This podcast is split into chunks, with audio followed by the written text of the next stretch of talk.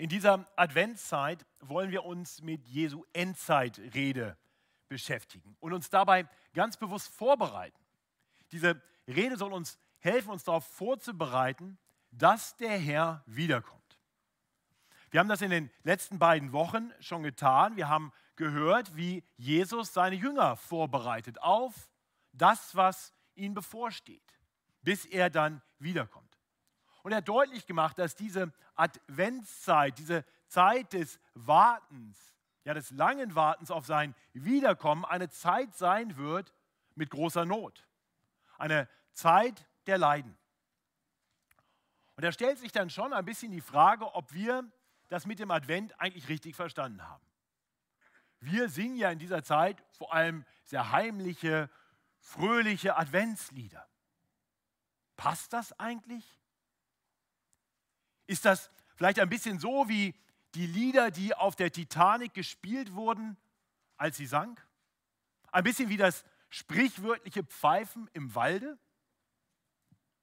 Wenn, wenn die Wehen des Endes kommen, wenn Sonne, Mond und Sterne aus den Fugen geraten, wenn diese Welt im Chaos versinkt, wie wirst du dann reagieren? Wirst du vor Furcht zergehen? Wird dir bange sein? Von Natur aus ist das die normale Reaktion. Und Jesus weiß das. Und gerade deswegen bereitet er seine Jünger auf seine Wiederkunft vor und all das, was dem vorausgehen muss. Er, er tut im Prinzip das, was getan wird, wenn Einsatzkräfte vorbereitet werden, darauf in eine Krisenregion zu gehen. Man, man simuliert das, was sie erwartet, damit sie nicht überrascht werden von dem Chaos inmitten des Krisengebiets. Sodass sie dann, wenn sie dort ankommen, kühlen Kopf bewahren können und das tun können, wozu sie da sind. Und genau das hat Jesus mit seinen Jüngern vor und letztendlich auch mit uns. Deswegen diese Rede, diese Ankündigung der Dinge, die noch kommen werden. Damit wir inmitten der Adventszeit tatsächlich frohe Lieder singen können. Zu Beginn seiner Rede hatte Jesus seine Jünger die völlige Zerstörung des Tempels angekündigt. Wir haben das vor zwei Wochen gehört. Und wir haben gehört, wie die Jünger daraufhin eine Frage stellten. Meister, wann wird das geschehen und was wird das Zeichen sein, wenn das geschehen wird? Jesus ging auf diese Fragen erst einmal ja gar nicht ein. Wir haben das gesehen. Vielmehr erklärte er seinen Jüngern einfach, wie sie auf das kommende Chaos und Leid reagieren sollten. Das war der große Tenor der Predigt von vor zwei Wochen. Entsetzt euch nicht. Entsetzt euch nicht. Und in letzter Woche haben wir mehr davon gehört, was den Christen bevorsteht vor der Wiederkunft von Jesus. Und wir haben gehört, dass da Verfolgung auf sie wartet. Und wiederum ein Aufruf von Jesus am Ende dieser Ausführung. Seid standhaft. Heute nun im dritten Teil seiner Endzeitrede, beginnend in Vers 20 von Lukas Kapitel 21, gibt Jesus seinen Jüngern zuerst einmal eine Antwort auf die Frage, die sie gestellt hatten. Die Frage danach, wann das geschehen wird und was die Zeichen sein werden. Und dann, nachdem er das getan hat, macht er deutlich, dass all das, was kommen wird, kein Grund zur Panik sein sollte sondern tatsächlich eher ein Grund zur Vorfreude. Denn all dieses Chaos und diese Leiden sind wirklich nur die Wehen seiner Wiederkunft und der damit einhergehenden Erlösung, der Zeit großer Freude. Ich lese uns unseren Predigtext Lukas 21, die Verse 20 bis 28. Wenn ihr aber sehen werdet, dass Jerusalem von einem Herr belagert wird, dann erkennt, dass seine Verwüstung nahe herbeigekommen ist. Alsdann, wer in Judäa ist, der fliehe ins Gebirge. Und wer in der Stadt ist, gehe hinaus. Und wer auf dem Land ist, komme nicht herein. Denn das sind die Tage der Vergeltung, dass erfüllt werde alles, was geschrieben ist. Wehe aber den Schwangeren und den Stillen in jenen Tagen. Denn es wird große Not auf Erden sein und Zorn über dieses Volk kommen. Und sie werden fallen durch die Schärfe des Schwertes und gefangen weggeführt unter alle Völker. Und Jerusalem wird zertreten werden von den Heiden, bis die Zeiten der Heiden erfüllt sind.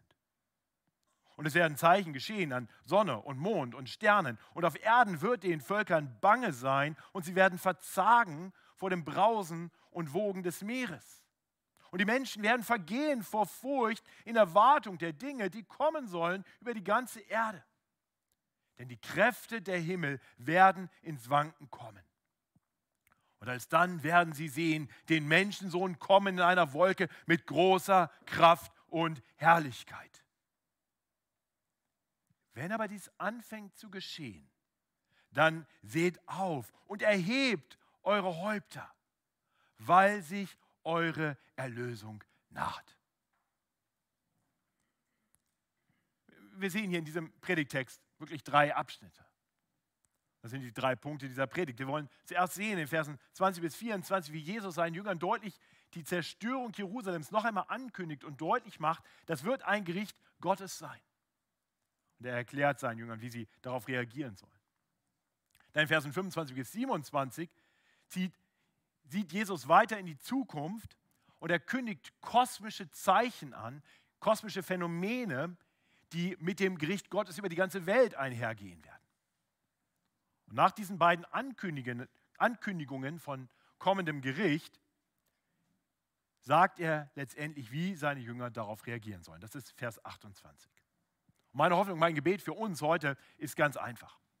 Ich hoffe, dass die Betrachtungen dieses erst einmal sehr furchteinflößenden Predigttextes in uns eben nicht Furcht bewirken, sondern in uns eine Vorfreude wachsen lassen auf das, was kommen wird und uns bereit machen, damit wir in dieser Zeit, bis Jesus wiederkommt, frohe Adventslieder singen können, ja frohe Herzen haben können. Ich bete mit uns und dann kommen wir zu diesen drei Punkten. Himmlischer Vater, wir wollen dir danken, dass dein heiliges Wort zu uns spricht. Und wir danken dir, dass du in deiner großen Gnade nicht schweigst über das, was uns bevorsteht, sodass es uns unvorbereitet treffen müsste. Nein, du erklärst uns, was vor uns liegt, sodass wir zugerüstet sind, sodass wir feste Herzen haben können, sodass wir getrost durch dieses Leben gehen können im Vertrauen auf einen guten Hirten, der uns durch jedes finstere Tal führen wird hin zu grünen Auen. So wollen wir dich bitten, dass du nun sprichst und uns Ohren und Herzen gibst, dein Wort zu hören. Amen. Ja, lasst uns zuerst zu den Versen 20 bis 24 kommen und den Worten über die kommende Zerstörung Jerusalems. Denn nachdem Jesus die Zerstörung des Tempels angekündigt hatte, hatten seine Jünger ihn gefragt, wann wird das geschehen? Und woran können wir das erkennen? Und Jesus beantwortet die Frage hier direkt in Vers 20. Wenn ihr aber sehen werdet, dass Jerusalem von einem Herr belagert wird, dann erkennt, dass seine Verwüstung nahe herbeigekommen ist. Das heißt, was, was Jesus hier deutlich macht, eines Tages werden die Menschen in Jerusalem am Horizont sehen, wie ein großes Herr heranrücken wird. Sie werden merken, jetzt kommt Gefahr. Und Jesus spricht nun zu seinen Jüngern. Und er kündigt ihnen das an, sodass sie wissen können, wann die Zeit gekommen ist. Die Zeit der Zerstörung des Tempels, ja die Zeit der Zerstörung Jerusalems. Aber er tut noch viel mehr. Er sagt nicht nur, wann oder woran man es auch erkennen wird, er sagt ihnen, was genau sie dann tun sollen. Und bevor ich überhaupt auf das innerlich weiter eingehe, möchte ich, dass wir für einen Moment mal innehalten und uns die Situation vorstellen. Was für eine Fürsorge hier von Jesus.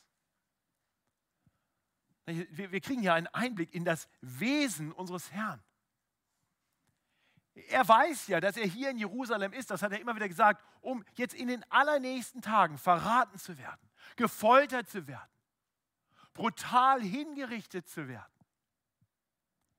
Aber anstatt jetzt darüber zu lamentieren, wie ungerecht, wie wahrhaft ungerecht er von den Menschen behandelt werden wird, was für eine Gewalt ihm angetan werden wird, anstatt jetzt hier zu lamentieren über das, was ihm bevorsteht, ist er ganz auf das Wohlergehen seiner Jünger bedacht. Ist das nicht eine wunderbare Herzenshaltung? Inmitten der Situation, in der Jesus sich befindet, so auf andere bedacht zu sein, inmitten von Leid und Not, nicht zu klagen, sondern darauf bedacht zu sein, wie kann ich diese Zeit jetzt noch nutzen, um anderen Gutes zu tun. Ihr Lieben, ich wünsche mir für mich selbst und für uns als Gemeinde, dass wir Jesus in diesem Aspekt, wie in allen anderen Aspekten auch, immer ähnlicher werden. Dass auch wir gekennzeichnet sind von einer Liebe für andere, die diese Welt nicht kennt. In Vers 21 sagt Jesus dann, was seine Jünger genau tun sollen, wenn das feindliche Herr heranrückt. Alsdann, wer in Judäa ist, der fliehe ins Gebirge und wer in der Stadt ist, gehe hinaus und wer auf dem Lande ist, komme nicht herein.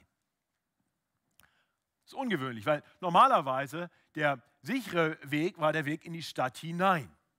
Jerusalem hatte kräftige Stadtmauern, hatte eine Schutzbefestigung und tatsächlich war in der Geschichte Jerusalems immer wieder es so gewesen, dass sich die Menschen in die Stadt zurückgezogen hatten und dort bewahrt wurden.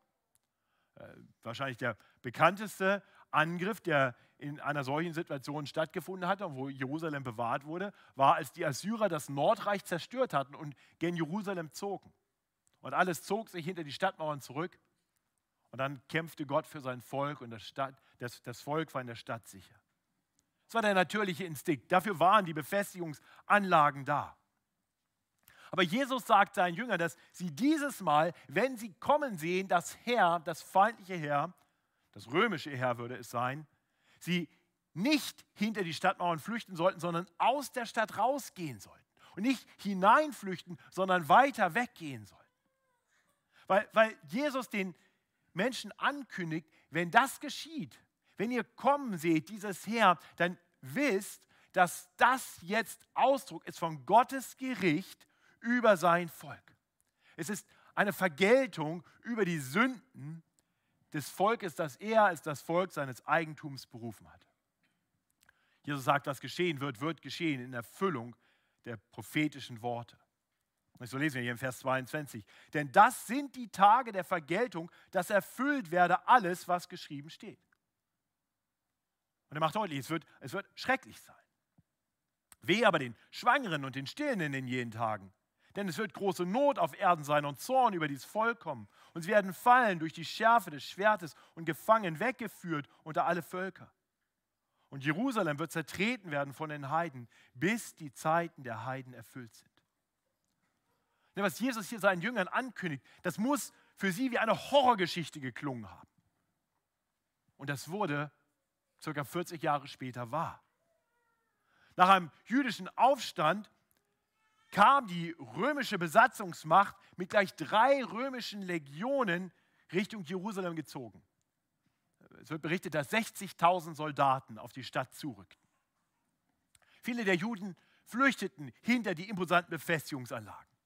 Und weil diese Belagerung am Tage des Passafestes geschah, waren viele Menschen in der Stadt. Der römische Historiker äh, Flavius Josephus berichtet, und manchmal übertreibt er ein bisschen, aber er berichtet, dass 300 Millionen Menschen in der Stadt Jerusalem waren. Mehrere Monate wurde die Stadt belagert. Die Befestigungsanlagen haben lange gehalten. Aber letztendlich brachen sie zusammen und die Römer nahmen die Stadt Jerusalem komplett ein. Der Tempel wurde, genau wie von Jesus angekündigt, komplett zerstört. Josephus, der selber auf Seiten der Römer mit dabei war, also ein Augenzeugenbericht niedergeschrieben hat, der schreibt davon, dass über ein Drittel der Bevölkerung, er sagt 1,1 Millionen Menschen zu Tode kamen. Knapp 100.000 Menschen wurden aus Jerusalem gefangen weggeführt.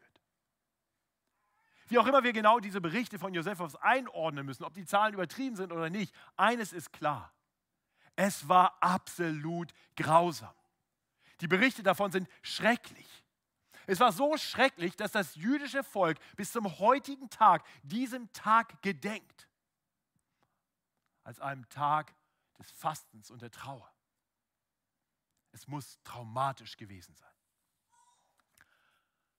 Doch nach Berichten des Kirchenvaters Eusebius soll inmitten dieser Situation etwas Erstaunliches geschehen sein. Während alle anderen in die Stadt hineinflüchteten, waren es die Christen, die im Moment des Anblicks des römischen Heeres die Stadt verlassen haben.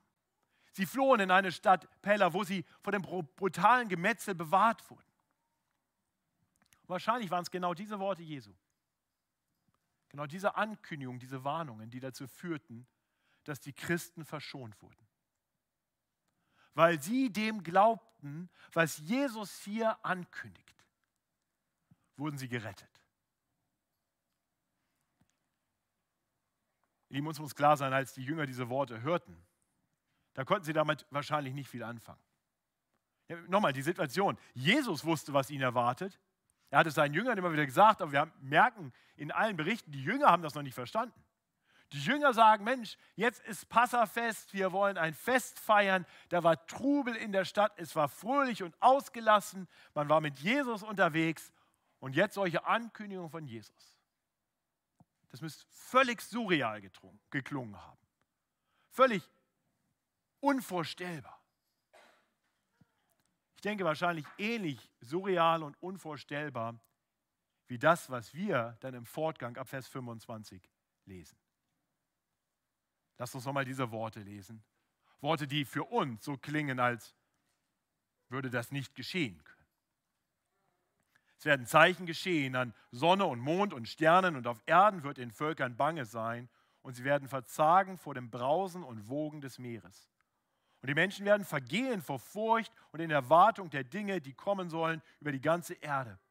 Denn die Kräfte der Himmel werden ins Wanken kommen und alsdann werden sie sehen den Menschensohn kommen in einer Wolke mit großer Kraft und Herrlichkeit. Ja, wir sehen hier, verändert sich jetzt der Fokus. Die Verse 20 bis 24, das waren Worte, die Jesus gesprochen hatte im Hinblick auf Jerusalem, im Hinblick auf das, konkret auf das Gottesvolk. Äh, es waren Worte, die in der nahen Zukunft sich erfüllen würden. Und was jetzt kommt in den Versen 25 bis 27, ist, wenn wir so, wenn wir so wollen, die nächste Eskalationsstufe. Das beschreibt nun etwas, das auch für uns noch in der Zukunft liegt. Es beschreibt ein Gericht Gottes nicht über eine Stadt oder über ein Volk, sondern über die ganze Welt. Die Sprache, die Jesus hier gebraucht, ähm, ist sicher sehr bildhaft. Wir wissen nicht genau, wie wir uns das vorstellen müssen, wie genau das sein wird. Manche dieser Aussagen lesen wir im Alten Testament im Hinblick auf, auf andere Gerichtssituationen, die so gedeutet wurden. Aber was auch immer Jesus hier ankündigt, wie auch immer es genau sein wird, es ist klar, es wird für alle Welt offensichtlich sein. Und es wird für die Menschen beängstigend sein. Es heißt hier, die Menschen werden vergehen vor Furcht. Vielleicht hast du sowas schon mal andeutungsweise erlebt, dass du in einer Situation warst, wo Dinge geschehen sind um dich herum, die Angst und Schrecken verbreitet haben. Mir fielen einige Dinge ein, aber vielleicht das, was dem hier am nächsten kommt, haben, haben wir als Familie erlebt, direkt bevor wir nach München umgezogen sind, im Jahr 2008. Nach dem Auszug aus unserem Haus in Washington waren wir eingeladen von Freunden, noch eine Zeit bei ihnen zu verbringen auf Grand Cayman in der Karibik. Sehr schöner Ort. Und als wir dort landeten auf der Insel, merkten wir, dass interessanterweise mehr Leute wegflogen als kamen. Und uns wurde gesagt, ja, es gibt äh, Gerüchte über einen über einen Hurricane, der sich über der Karibik breit macht und Menschen bringen sich lieber in Sicherheit, weil die dort gefährlich werden können. Aber man wusste noch nicht so genau, was kommen würde. Im Laufe der nächsten Tage wurde es immer deutlicher. Äh, wir verfolgten dann am Fernsehen, was geschehen sollte. Hurricane Gustav kam, er ging über andere Inseln in der Karibik schon hinweg, hinterließ eine Spur großer Verwüstung. Über 100 Menschen sind in diesem Hurricane schon gestorben und wir sitzen auf dieser Insel. Und dann werden die Fenster werden alle zugenagelt und wir sitzen da. Wir sind nochmal rausgegangen und haben am Strand gestanden und du sahst eine schwarze Front auf dich zukommen. Es war absolut beängstigend. Und die Menschen auf dieser Insel gerieten in Panik. Es war Furcht und Schrecken.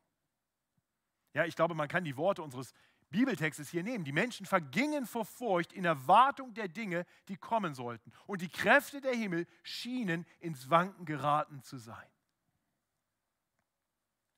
Und das war nur ein ganz kleiner Vorgeschmack. Nur ein ganz kleiner Vorgeschmack von den Schrecken, die Jesus hier ankündigt.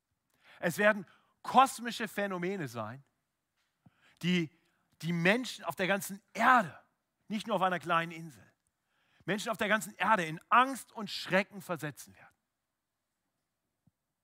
Und doch sollten wir nicht übersehen, dass das nicht das Schlimmste ist, was Jesus hier ankündigt. Auch diese kosmischen Phänomene, die die Menschen in Angst und Schrecken versetzen, sind nur ein Vorbote dessen, was dann geschehen soll. Oder besser ein Vorbote dessen, der dann kommen soll. Zu richten die Lebenden und die Toten.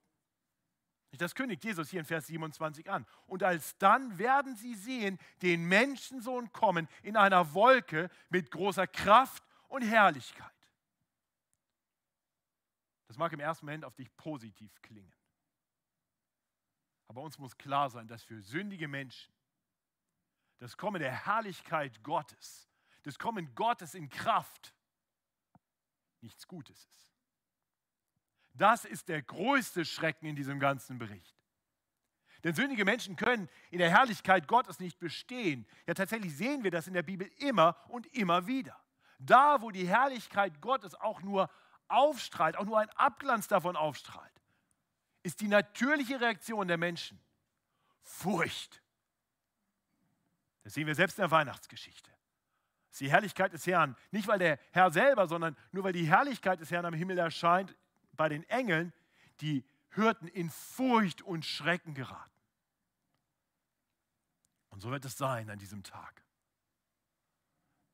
Die Menschen werden in Panik geraten.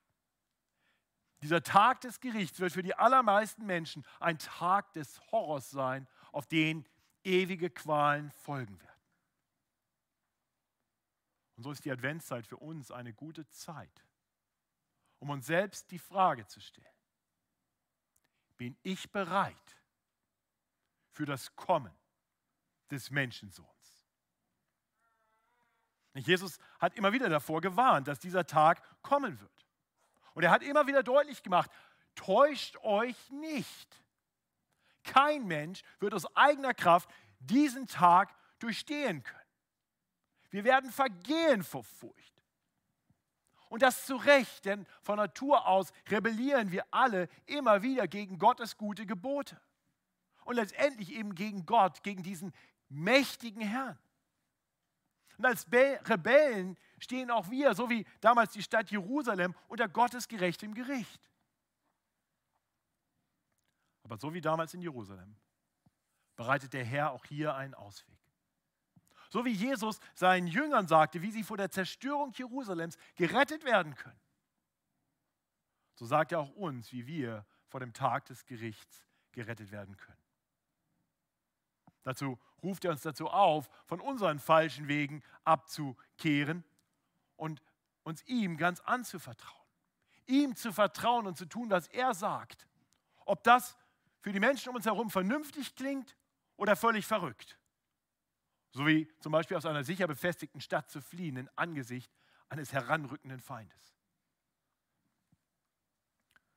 Jesus ist gekommen, um uns einen Ausweg zu bereiten. Dazu ist er hier in Jerusalem.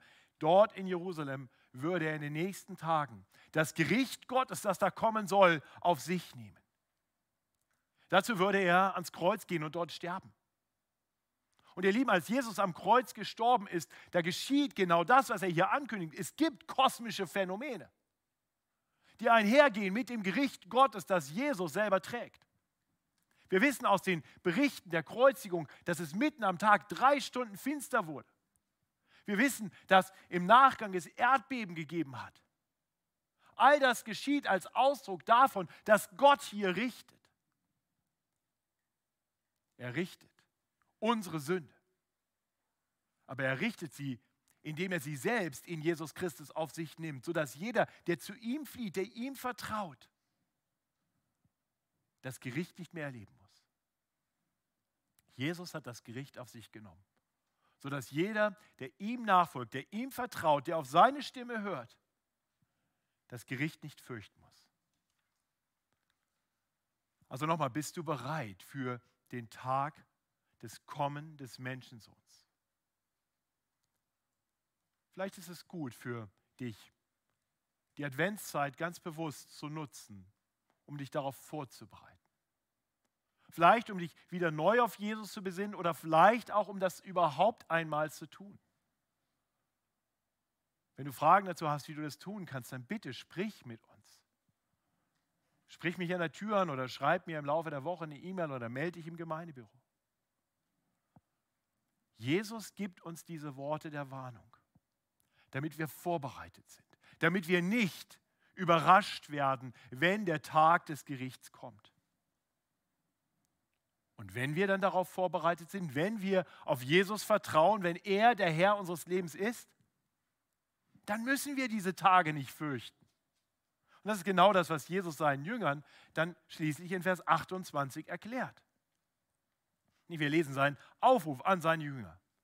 Wenn aber dies anfängt zu geschehen, dann seht auf und erhebt eure Häupter, weil sich eure Erlösung naht. Und die Ausleger streiten darüber, was äh, Jesus hier genau meint, wenn er sagt, wenn ihr aber dieses, wenn aber dieses anfängt, worauf sich das dieses bezieht. Manche Ausleger sagen, das bezieht sich wohl auf die Verse 25 bis 27, also auf diese kosmischen Phänomene. Wenn ihr das erlebt, dann seid getrost. Das ist auf jeden Fall richtig, denn das steht uns noch bevor. Und wir tun gut daran, diese Worte des Herrn, unseres Herrn tief in unseren Herzen zu verankern. Wir tun gut daran damit wir, wenn das Ende kommt, wir eben nicht in Panik geraten, uns nicht anstecken lassen von Panik und Furcht um uns herum, sondern getrost auf den Herrn schauen, der da kommen wird. Voller Vorfreude, in Erwartung der Erscheinung unseres Erlösers. Trotzdem bin ich nicht überzeugt davon, dass sich dass dies nur auf die Verse 25 bis 27 bezieht. Ich denke, Jesus spricht hier konkret zu seinen Jüngern und damit bezieht sich das dies auf alles, was er zuvor gesagt hat. Denn in Versen 20 bis 24, da hat er seine Jünger ja ganz persönlich angesprochen. Wenn ihr aber sehen werdet. Und dann in Versen 25 bis 27 blieb er sehr allgemein. Man kann schon ahnen, dass die Jünger das vielleicht selber nicht mehr miterleben würden.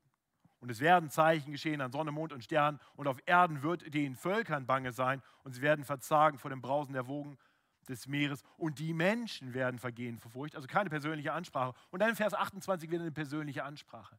Wenn aber dies anfängt zu geschehen, dann seht auf und erhebt eure Häupter, weil sich eure Erlösung naht. Also ich gehe davon aus, was Jesus seinen Jüngern hier sagt, wenn ihr seht, wie das Heer der Römer kommt, dann wisst, das sind die ersten Vorzeichen der Wiederkunft des Herrn. So ist diese ganze Rede zu verstehen. Wir sehen, wie es immer wieder wechselt zwischen dem, was schon geschehen ist und dem, was noch kommen wird. Es ist eine lange Zeit, in der es immer wieder Zeiten geben wird, besonderer Leiden, bis dann alles kulminiert in der ganz großen Trübsal. Aber die Zeit der Trübsal, die hat schon begonnen. Die Bibel tatsächlich macht das ganz deutlich. Das Wort Trübsal taucht im Neuen Testament mehrfach auf und wird teilweise von Paulus zum Beispiel in seiner Ansprache an seine die, die Gemeinde, den er anschreibt, den, den er schreibt, so gebraucht, dass er sagt, ihr lebt in dieser Zeit der Trübsal. Ja, er, sagt, er spricht auch von unserer Trübsal und beschreibt sie als zeitlich und leicht und sagt danach die Herrlichkeit. Aber wie dem auch sei, klar ist, das Schlimmste steht uns noch bevor. Und die Bibel lehrt eindeutig, dass wir auf diesen Tag der Wiederkunft des Herrn vorbereitet sein müssen. Wir leben schon in den letzten Tagen, aber der letzte Tag steht uns noch bevor. Manche Christen sind davon überzeugt, dass wir gerade aktuell ganz nahe daran gekommen sind. Ich bin von mehreren Geschwistern angesprochen worden, ja, ich bin sogar ermahnt worden, mehr darüber zu reden, dass wir in den allerletzten Tagen sind. Ganz ehrlich, ich weiß es nicht. Ich denke, wir werden es dann sehen, wenn es soweit ist. Aber eins weiß ich. Eins weiß ich gewiss, wie wir mit dieser Situation umgehen sollen. Weil Jesus uns das sagt. Er sagt, erhebt eure Häupter, weil sich eure Erlösung naht. Oder in anderen Worten, seid frohgemut, seid zuversichtlich, seid voller Hoffnung. Auch ganz persönlich, was auch immer geschieht, wenn du Leid und Not erlebst in deinem Leben, wenn du erlebst, dass die Welt aus den Fugen gerät, dann fang nicht an, an Gott zu zweifeln, so als hätte er die Kontrolle verloren. Er hat doch all das angekündigt. damit wir, wenn diese Dinge geschehen, wenn wir Not und Leid erleben, wissen können, unser Herr hat alles im Griff und er wirkt in all diesen Dingen. Diese Worte sind uns gegeben, damit wir in schweren Zeiten wie dieser einen kühlen Kopf und ein festes Herz behalten. Im Vertrauen darauf, dass unser Herr alles zu einem guten Ziel bringt. Dazu hat der Herr uns seinen Geist gegeben damit wir uns nicht anstecken lassen von der Furcht der Menschen um uns herum, von all dem Chaos und all den Streitereien. Denn Gott hat uns gegeben, wie es so schön heißt im 2. Timotheus 1, Vers 7, denn Gott hat uns nicht gegeben den Geist der Furcht, sondern der Kraft und der Liebe und der Besonnenheit. Und ich glaube, das ist eine Botschaft, die wir heute brauchen. Das ist eine Adventsbotschaft hier für uns heute, für unsere Zeit. Wir sehen doch, wie unsere Welt aus den Fugen gerät und wie die Menschen in Panik geraten, wie sie sich streiten, wie sich Fronten bilden über ganz neue Themen. Und ich sehe mit großer Sorge, dass das auch Gemeinden erreicht, dass sich Gemeinden zerstreiten und dass sich Christen voller Angst zurückziehen, verkriechen. Und wenn es dir gerade so geht, dann hoffe ich, dass Jesu Worte dir Trost sind und eine Hilfe. Ja, es mag sein, dass du gerade durch ganz schwere Zeiten gehst. Es mag sein, dass manches für dich beängstigend ist. Aber wenn du Jesus Christus als deinen Retter und Herrn kennst, dann darfst du wissen, dass dich dein liebender Vater durch diese Zeit hindurchtragen wird. Erinnere dich an die Zusagen aus Psalm 23. Er ist dein guter Hirte, der dich durch finstere Täler führt, weil das der Weg ist hin zu frischen Auen. Oder wie es Paulus später den Korinthern schreibt, unsere Trübsal, die zeitlich und leicht ist, schafft eine ewige und über alle Maßen gewichtige Herrlichkeit. Ihr Lieben, gerade das Leid, durch das wir durch müssen, ist das Leid, das auf dem Weg liegt hin zum Ziel. Wir können ihm nicht entgehen, weil das Ziel dahinter liegt. Und, und, deswegen ist es gut, diese Zeiten getrost durchzugehen, mit dem erhobenen Haupt, nicht schauend auf die Panik, das Chaos um uns herum, sondern aufzuschauen zu unserem Herrn, der uns sicher durchbringt, der Acht auf uns hat, wie wir das letzte Woche gesehen haben, dass nicht ein Haar von unserem Haupt verloren gehen wird. Und ihr Lieben, dafür brauchen wir einander. Gerade deswegen ist es so verheerend, wenn wir uns in solchen Zeiten zurückziehen und mehr oder minder als Einzelkämpfer durch diese Zeit gehen. Deswegen ist es so verheerend, wenn wir uns in dieser Zeit verstreiten über irgendwelche Nebensächlichkeiten. Denn die Gesinnung Jesu ist eine andere.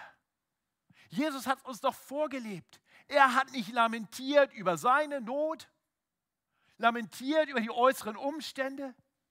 Jesus war bedacht auf die anderen. Voller Liebe und Fürsorge. Und hat ihnen Mut gemacht, den Weg zu gehen. Und so möchte ich uns ermutigen, so miteinander durch diese Zeit und das, was noch kommen wird, zu gehen. Auf gut Norddeutsch würde ich sagen, Kopf hoch. Jesus sagt, erhebt eure Häupter, weil sich eure Erlösung naht. Deswegen können wir in dieser Zeit frohe Adventslieder singen und voller Vorfreude warten, bis diese Adventszeit zu einem Ende kommt und unser Herr der Herrlichkeit kommt. Ich bete mit uns. Himmlischer Vater, wir wollen dir danken für Worte, die im ersten Moment so hart, so angsteinflößend klingen, aber die doch so voller Hoffnung sind. Danke, dass du nicht sagst, geratet in Panik und verkriecht euch, sondern uns zurufst, erhebt eure Häupter, weil sich eure Erlösung naht. Herr, und so beten wir dass dieser Tag kommen möge. auch wenn es bedeutet, dass damit auch die Trübsal noch schlimmer werden wird. Wir harren und warten auf den Tag, an dem du wiederkommst und die Herrlichkeit danach. Stärke uns dazu. Stärke uns als eine Gemeinschaft dazu, dass wir einander durchtragen, dass wir einander ermutigen und anspornen in einem Leben im Schauen auf dich, den Anfänger und Vollender unseres Glaubens. Wir preisen dich dafür. Amen.